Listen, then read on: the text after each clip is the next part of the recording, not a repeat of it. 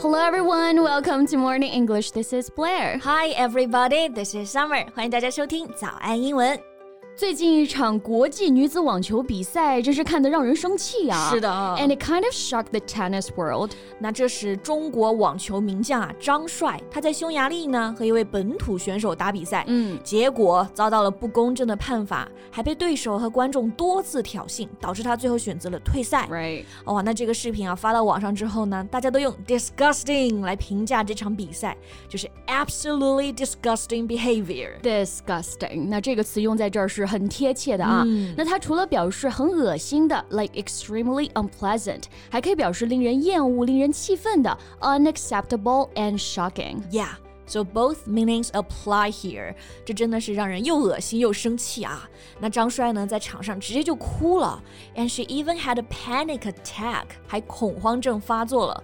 I feel so sorry for her. Right，真的是很心疼啊。那这场比赛到底是怎么一回事呢？So let's talk about that in today's show. Okay. So during a match against a local opponent, Toth, Zhang hit a cross-court forehand that appeared to land on the line but was caught out by the line judge. Yeah, and at that time they were having a tie in the opening set. 是在开局呢有一局平局的时候，张帅打了一个压线球啊、嗯、，land on the line 就表示落在了线上，但这个裁判却判了出线，就是 out 就表示出线嘛。It was called out. Yeah. So first it was caught out by the line judge. Then the umpire confirmed the ball had landed outside the line. Mm-hmm. And to be honest, this is the first time I get to know the word umpire. 我也是，要不是因为这件事，我都不会注意到 umpire 这个词啊。umpire。U M P I R E，它意思也是裁判员。嗯，那我们前面讲了一个边裁嘛，是这个 line judge。Judge 这个词大家应该更熟悉。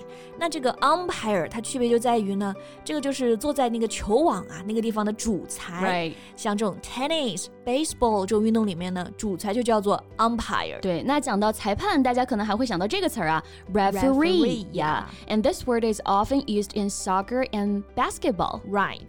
So now we know the difference between a judge, an umpire, and a referee.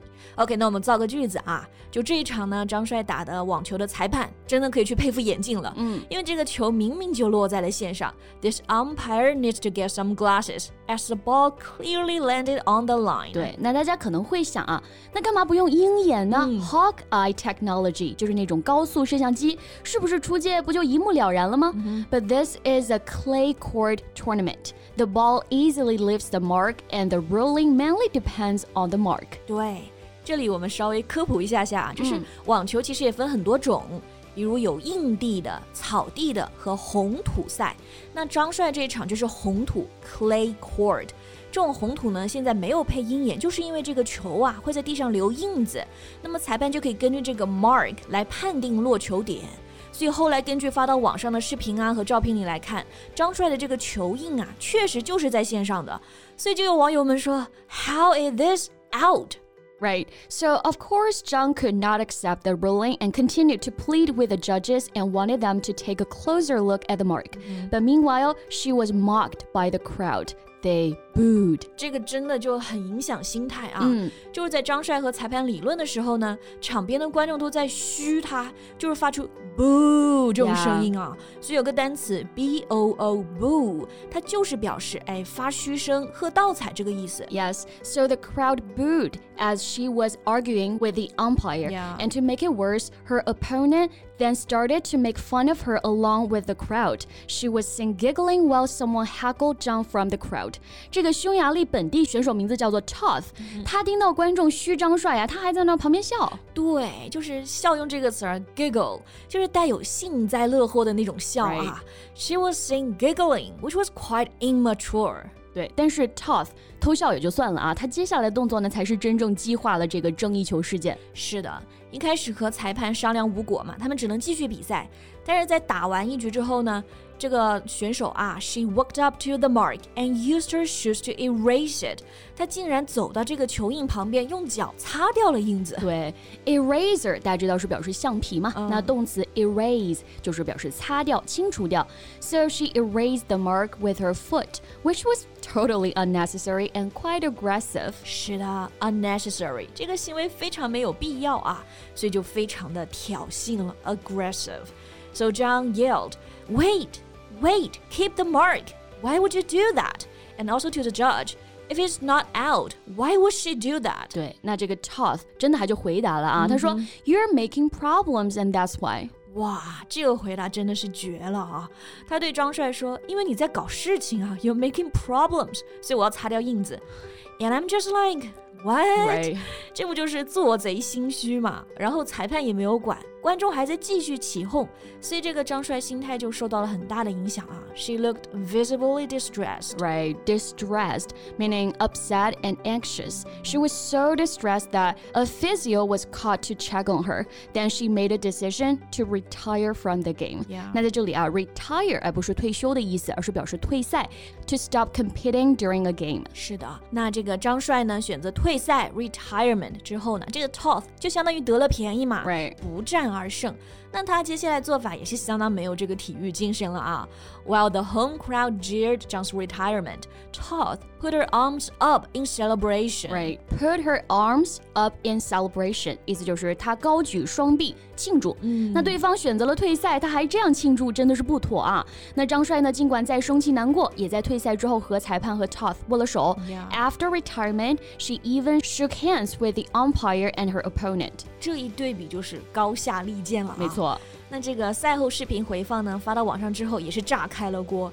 就有希腊名将、世界最高排名第三的 Maria Sakkari，他就转发了一个推文：Toth won this point and won this match。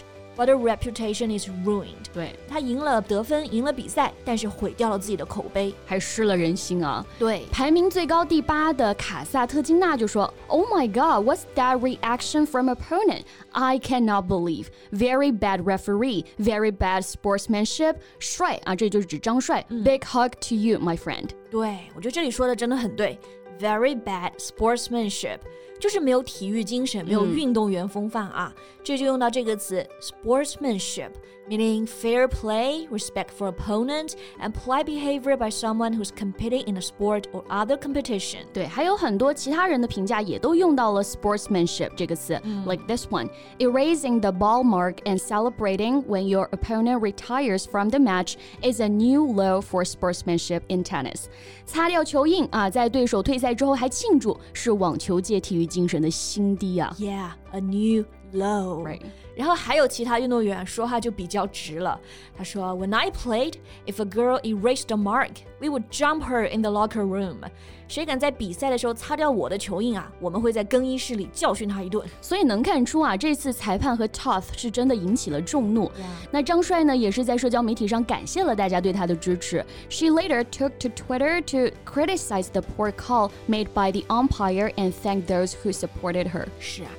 这么多年努力，把球打到边线的练习全都白费了啊！明明没有出界，也要被判罚。不过还好呢，同行啊，还有球迷们都很支持他。他自己也表示呢，放下这件事了，会继续自己的征程。She will let it go, move forward, and stay strong。对，也希望 WTA 国际女子网球协会能尽快给个说法啊，make it right in tennis。那大家对于张帅退赛的这个事情有什么看法呢？欢迎在评论区给我们留言哦。And that's all for today's podcast. So thank you so much for listening. This is Blair. This is Summer. See you next time. Bye. This podcast is from Morning English. 学口语就来早安英文。